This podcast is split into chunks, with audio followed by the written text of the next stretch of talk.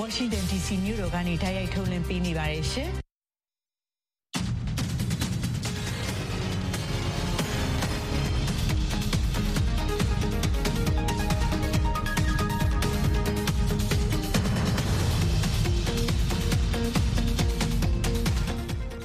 大家好，欢迎收看《美国观察》，我是平章。首先来关注今天的新闻：拜登总统将于七月十三日访问中东。 除了访问以色列之外，他还将访问人权记录遭到批评，同时是产油大国的沙特阿拉伯。白宫国安会资深官员告诉美国之音，人权是拜登政府外交政策的核心之一。除了人权、新闻自由价值外，拜登总统还将谈到能源安全。详细情况，我们请美国之音驻白宫记者黄耀义来介绍。耀义。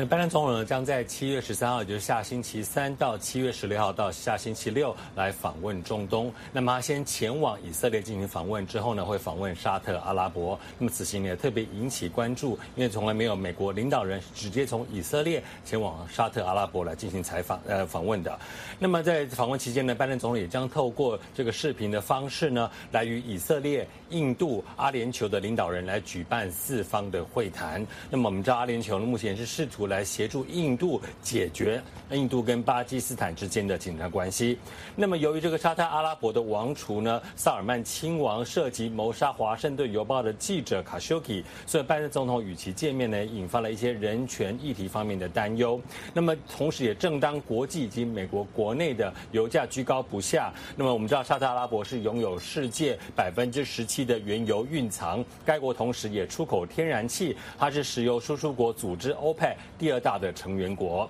那么所以呢，这次戴安总统是否会跟他们来谈这个石油产出的问题，也受到各方的关注。那么在星期二下午呢，白宫国安会召开了简报会，那白宫国安会的战略沟通协调官科比告诉美国之音呢，说拜登总统在此行访问的期间，一定不会回避谈论人权方面的议题。我们来看一下科比是怎么说的。Number one, human rights. Uh, remain central to President Biden's foreign policy uh, and his foreign policy uh, agenda. Um, he believes strongly in uh, in leading with our, our values, um, and he has never, uh, even before becoming president, certainly not since, um, has never shied away of, of, of, of making those values um, clear in his discussions with, with foreign leaders. Uh, we routinely raise uh, concerns about uh, human uh, rights, civil rights, press freedoms um, around the world with leaders. Um, and I think you can expect that the president will continue to do that. 沙特阿拉伯刚才说是产油大国，那么在现在这个油价居高不下之际呢，白宫国安会的战略沟通协调官科比表示，现在 OPEC 呃这个已经同意了，将在七月跟八月增加百分之五十的产油量。那拜登总统在访问这个海湾呃期间呢，也将会讨论这样相关的议题，所以这个能源安全一定会放在本次出访的讨论议题当中。呃，此外呢，白宫发言人尚皮耶在星期四的这个啊新闻简报会上呢，也特别指出，现在美国的国国内的油价已经有点下跌了，他认为这是一个好现象。那么他也持续的呼吁国会要尽快通过拜登总统所要求的，在今年夏天九十天的这个汽油免税，来减轻美国家庭的压力。平章，好的，谢谢耀义在白宫的连线报道。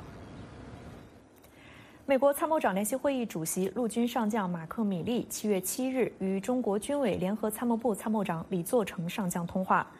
米利的发言人说，米利将军讨论了负责任的管控竞争和保持沟通渠道畅通的必要性。这位发言人说，米利将军强调了人民解放军就改善危机沟通和降低战略风险展开实质对话的重要性。这次通话还包括一系列关于地区和全球安全议题的富有成果的讨论。二十国集团外长会议在印尼的巴厘岛召开，期间，美国国务卿布林肯将和中国的外交部长王毅会面，两人将谈及哪些议题？对于管理美中关系又会起到怎样的作用？下面我们就来连线美国圣路易斯华盛顿大学东亚研究教授马昭博士。马博士，你好。呃，平章你好。嗯，之前我们看到美国国务院在简报当中说，国务卿布林肯和王毅的会面是要负责任的来管理两国的激烈竞争，并且寻求可能的合作领域。那么具体来说，您觉得两个人会谈会谈到哪些议题呢？嗯。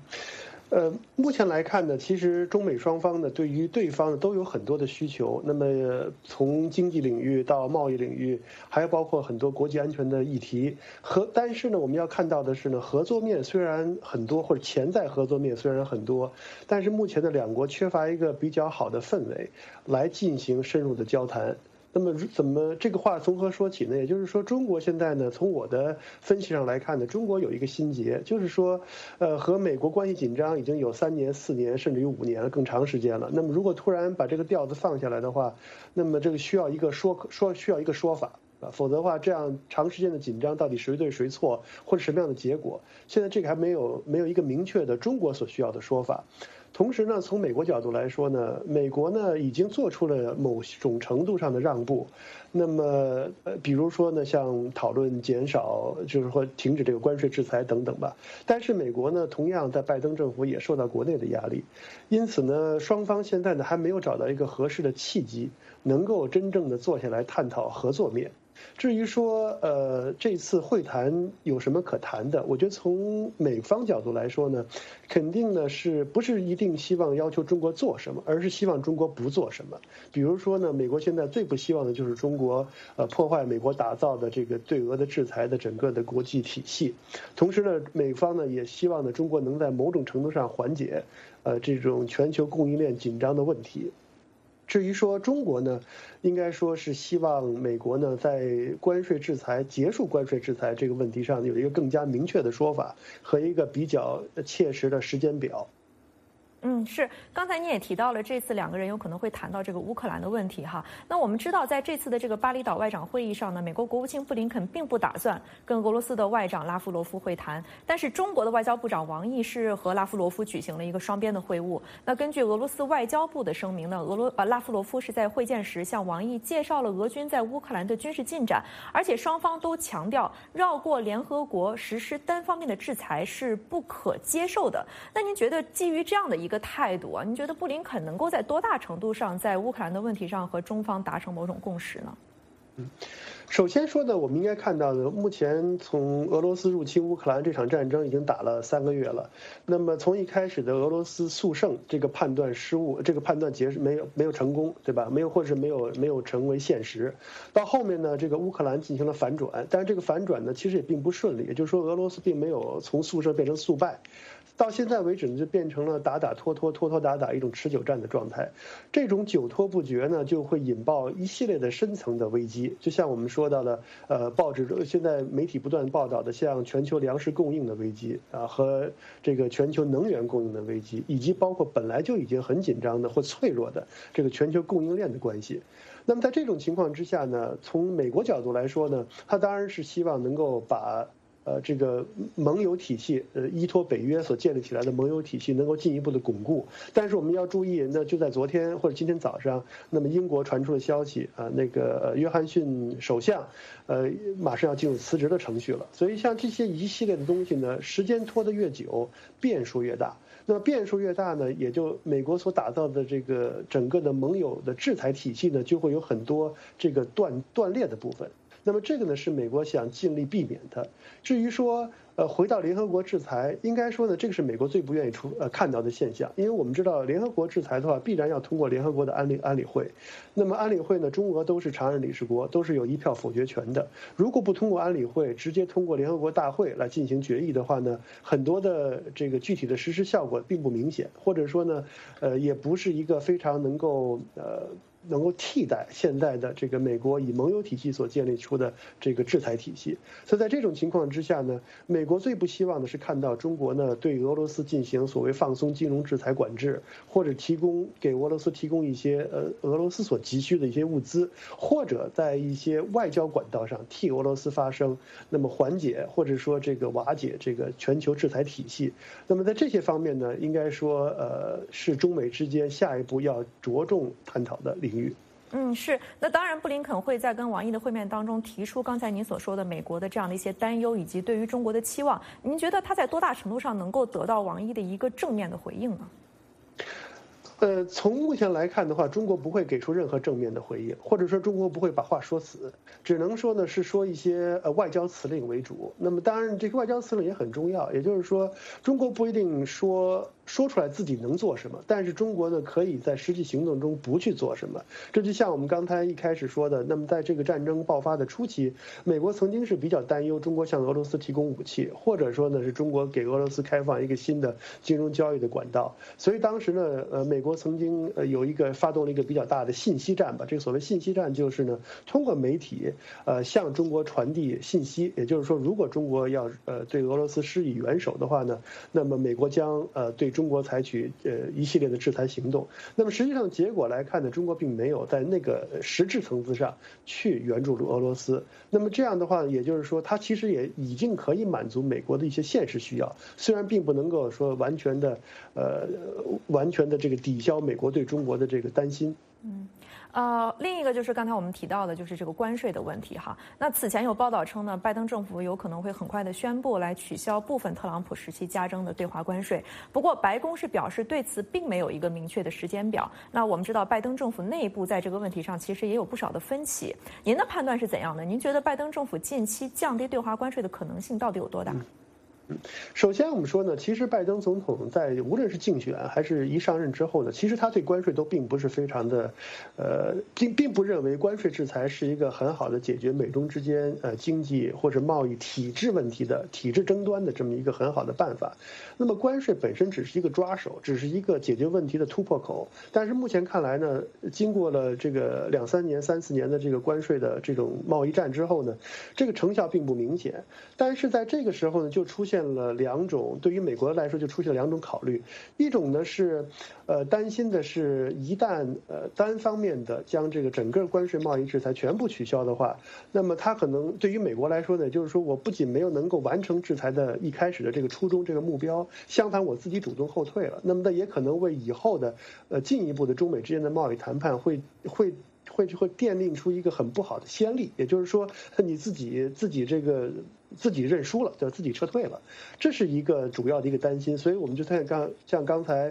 呃说到的这个美国的财政部长和美国的贸易谈判代表之间，呃，他们对于关税是否能是个有用的呃武器，其实并没有太多的分歧。但是对于如何把这个关税从美中关系中剥离出来。这个双方是有分歧的，主要是为了以后来考虑。当然，另外一个考虑的话，就是说这个算的不是政策上的账，而算的是政治账。这个政治账呢，就是目前拜登政府的整个民调是比较低迷的。如果在这个关税问题上，或整个在贸易问题上，给这个共和党更多的口实啊，说你对中国软弱呀，这样的话呢，可能丢分的东西会更多。那么，所以要考虑到中期选举迫在眉睫了。那么，无论从政策还是政治，都要考虑到底关税是什么形。式的退出，或者说是以什么样的时间的时间表来退出，这个实际上是一个呃，白宫目前比较注重的要考虑的东要考虑的东西。嗯，是现在美中之间，当然除了乌克兰问题，除了关税问题，还有很多的问题，有很多的分歧哈。那美国的助理国务卿康达此前就表示，布林肯这次和王毅的会面，也是要为两国来建立这个护栏，来避免在这么多分歧的这个情况下会有意外冲突的出现。您觉得这个护栏指的是什么？这个护栏其实它的意思呢，就是说要有一套系统能够防范两国之间出现战略误判。呃，出现擦枪走火，甚至于擦枪走火之后，你如何来交流，对吧？不要把一个小的危机演化成一个大的两国之间的一个不可收拾的一种一种危机。那么这种护栏呢，它需要双方呢有一定的政治上的底线的共识，有一定的政治的目标的共识，也有一定的呃经常的有效的这种互相交流呃交通这个管道的一种呃一种保障，呃，比如说是从这个领呃这个领导人之间的互相交流，比如说这。这个各个部门之间的不一样交流，比如像刚才前面所说的这个美国参联会和中国总参谋部之间的这种交流啊，这个护栏还包括一方面，也就是说双方都可以容忍对方的言行不一，但是这种呃容忍的言行不一呢，也要考虑到到底在多大程度上能够接受对方的言行不一。那么对方的言行不一是不是自己所判断的这种言行不一？这个言行不一就是说，有的时候可能外交上的对吧，说一套做一套。那么有的时候呢，可能在公开场合表达的和这个私下场合表达的不太一样啊。有的时候呢，这个呃内部的杂音呢，可以是为内部呃进行一些处理，但是并不一定拿到这个公开的外交层面上来解决。应该说呢，这种护栏啊，这种底线共识、交通管道，以至于言行不一这一系列东西呢，在特朗普之前的中美外交关系中间呢，是有一定的这个双方的共识的。那么，但是呢，呃，从特朗普总统开始呢，他推行这个推特外交，然后同又同时呢，经常采取一些这个呃这个极限施压的方式呢，所以呢，造成了中国呢就觉得以前的这些基本的共识呢不存在了，那么新的共识又没有诞生，所以这就是说为什么现在双方都在强调一定要重新打造这个护栏，能够呢呃防止出现这个战略误判。当然，对于中国来说，可能这种所谓护栏最关键的问题就是台湾问题。那么因为中国现在发现呢，好像，呃，原来的这个呃这个国会和白宫之间的对于台湾问题的这种模糊地带呢，现在似乎在一党统一党这个领导之下呢，似乎呃消失了。那么这样的话，在这种对于中国来说是非常呃属于红线底线的问题上呢，似乎没有了这个护栏。那么这是中国所最担心的地方。所以因此我们也可以看到，护栏成为这一阶段或者下一阶段中美关系呃双方主要探讨的部分。嗯，好的，谢谢马昭博士今天带给我们的分析。谢谢主。嘉宾在节目中发表的是个人观点，并不代表美国之音。美国驻华大使伯恩斯七月六日在推特上发文，严厉抨击北京当局审查并删除美国使馆的微博与微信账号所发表的文章。这些文章包括白宫与美国国务院就香港主权移交二十五周年所发表的声明，以及上个星期北约峰会期间美国政府所发表的声明。伯恩斯大使在推特上说：“中国政府应该让中国人民看到美国领导人所说的话。”就像美国人民可以听到中国领导人说话一样。当今，真相为重，掌握全球脉动。只要点击 VOA Plus，手指移动，信息即来，追踪政治动向，体验真实生活，世界各地的声音，随时随地轻松获取。现在就下载 VOA Plus 应用程序，VOA Plus。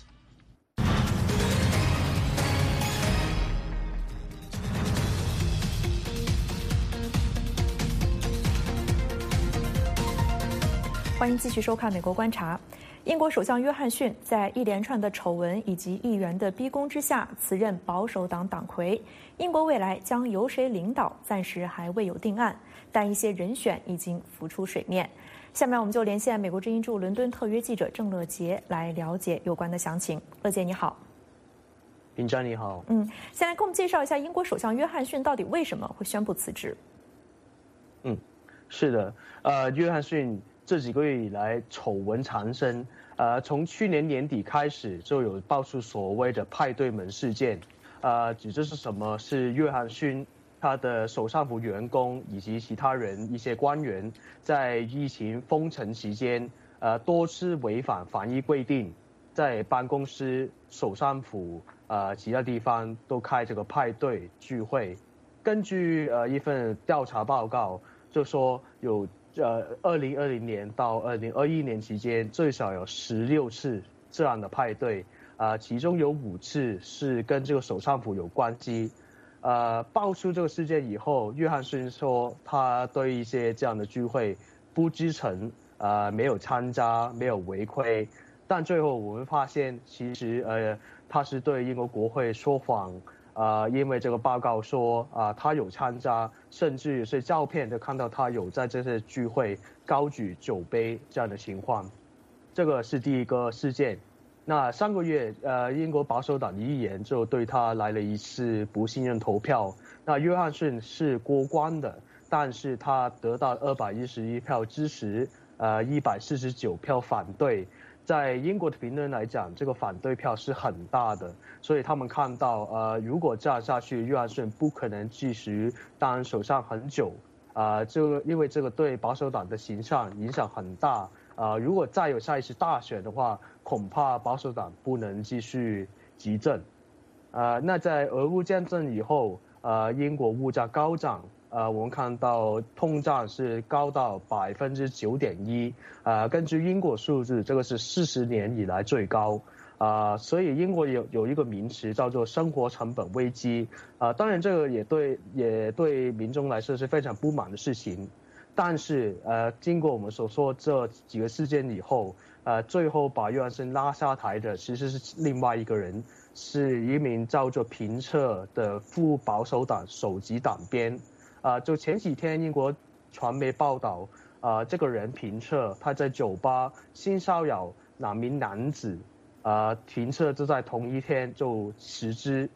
问题在于，呃，首相府就指出约翰逊是啊，在今年二月任命评测的时候没有收到他有性骚扰别人的报告，但是呃，有一个前高级公务员就出来说。啊，几年以前，约翰逊已经知道这个人啊有这个因为性骚扰被调查的事情，所以呃，约翰逊是呃被认为也是说谎，但最后这个事件就呃引起了保守党大概超过五十名议员辞职，就是他们说他们不愿意再留在约翰逊这个政府内阁里面，呃，因为这个实在是不行了。所以约翰逊经过了这这两天五十多人辞职以后，他唯有自己也辞职，才能把这个局面控制下来。嗯，那在约翰逊辞职之后啊，未来有可能会是谁来接替他呢？嗯，呃，暂时来讲，我们知道约翰逊他说他会直到这个保守党选出新的领袖之后，才会离职这个呃首相。呃，这个过程可能需要其实是三个月，但有些人也会担心，就说约翰逊呃是一个经常破坏规矩的人，所以他会不会在这个时间做什么其他事情啊？有些人的担心，所以他应该就快点离任。但是现在保守党在这个英国国会是占有绝对大多数，在六百五十席当中啊，他有这个大多数是超过其他党派加起来八十。八十席左右，所以现在我们知道应该不会有一个英国大选啊，所以新的首相应该会是在现在的保守党议议员里面选出来的。呃，我们知道有大概十多个议员有可能是未来的首相人选，有一些是很明显的，当然就是外相特拉斯、司法大臣拉布啊，现任财相刚刚才当了两天的扎哈维，呃，两名带头实质。这这推动约翰逊下台的，就是呃前财相苏纳克、前卫生大臣贾维的，也是有可能的。呃，另外一些人选的包括下议员外交事务委员会主席图根达特，啊，以及他曾经跟约翰逊有这个竞争首相职位的前外相叫做亨特。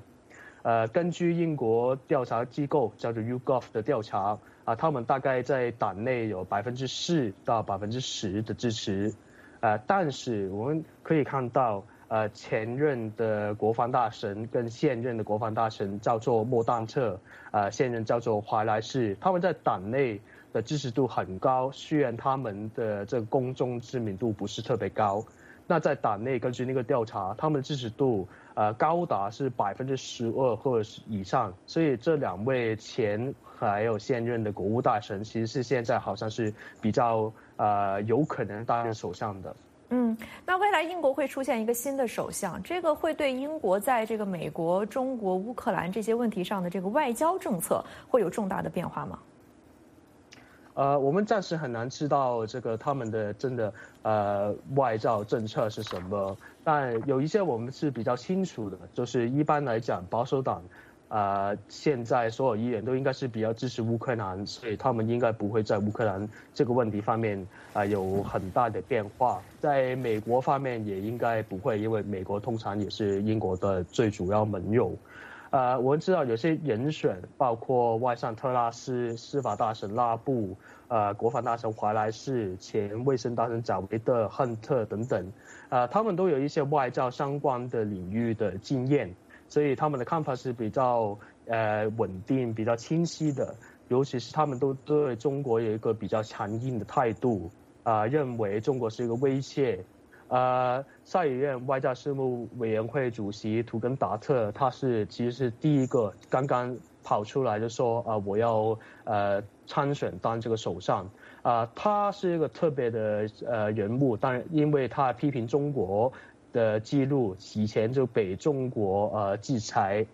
呃，但是我们有看到一些人选，其实他在外交方面没有什么经验，没有什么意见。比如是这个前财相苏纳科，还有一个现在是财相的呃扎哈维，他们一直他他们的岗位上都是比较关于英国内政的事务，他没有对外交方面有什么的评论，有什么的说法，所以我又要继续看看观察他们的取态到底是什么。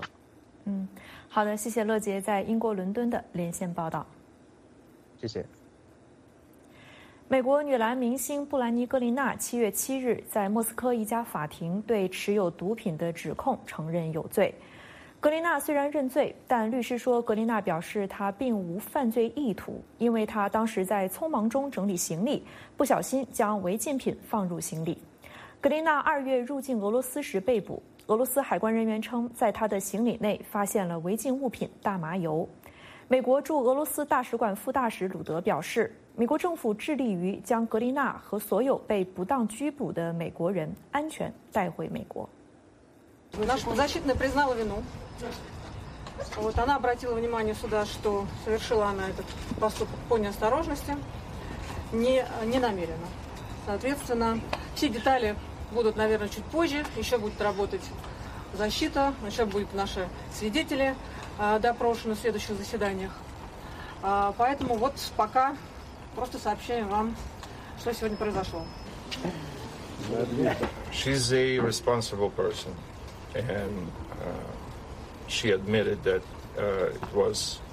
uh, her, hers, but she said that it was unintentionally brought to to Russia because she was in a, in a hurry as she was packing, and it was just by accident it ended up in, in her luggage. I was able to speak with Ms. Greiner in the courtroom. Uh, she said that she is eating well, she is able to read books, uh, and under the circumstances, she is doing well. Most important, I was able to share with Ms. Greiner a letter from President Biden and Ms. Greiner was able to read that letter.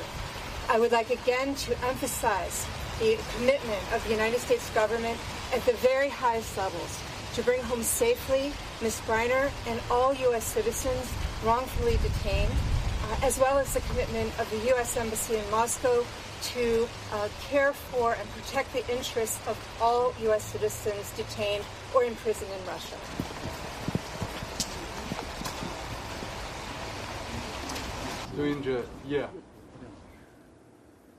好，以上就是今天美国观察的全部内容。感谢您的收看，再见。